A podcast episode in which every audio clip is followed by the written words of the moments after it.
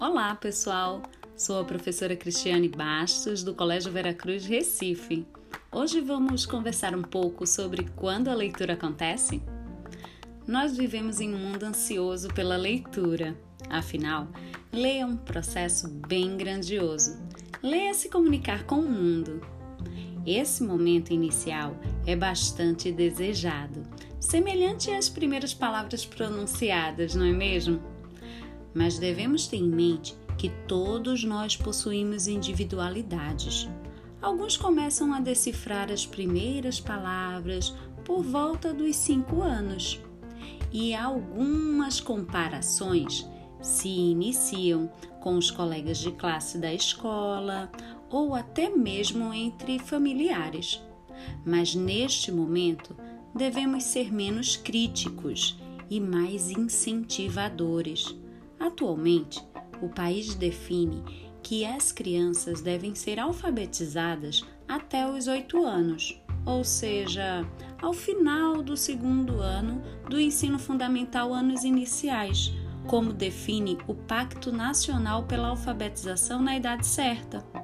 Existe uma diferença entre ser alfabetizado, que seria apenas a decodificação de letras e números, e de fato ser letrado, que vai além da alfabetização.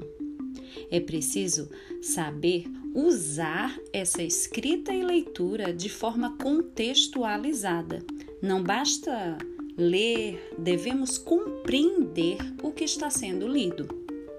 Para que ocorra o letramento, é muito importante que a criança seja sempre estimulada de forma bem natural, lembrando novamente que cada criança tem o seu próprio momento e ritmo de desenvolvimento. E cabe à escola e também à família o trabalho coletivo de incentivar. Inclusive, Souza cita que as primeiras experiências que as crianças têm com os livros devem ser impulsionadas pelos adultos, porque a criança tem a necessidade constante de imitar os adultos que conhece.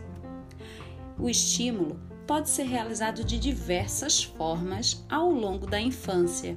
A leitura deve ser um hábito diário. Afinal, a leitura é a base para a aquisição de todos os conhecimentos. Mas vamos lá de dicas e então o que devemos fazer para estimular esse processo leitura diária, com cantigas, parlendas e contos de fadas.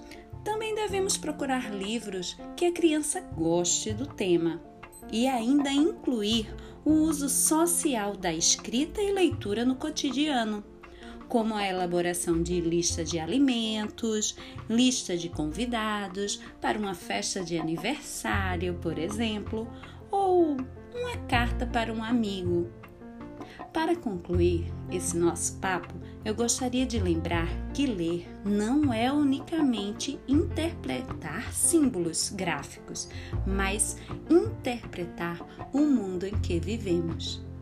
Até mais, um abraço e esse foi mais um podcast do Colégio Veracruz de Recife. Tchau, tchau!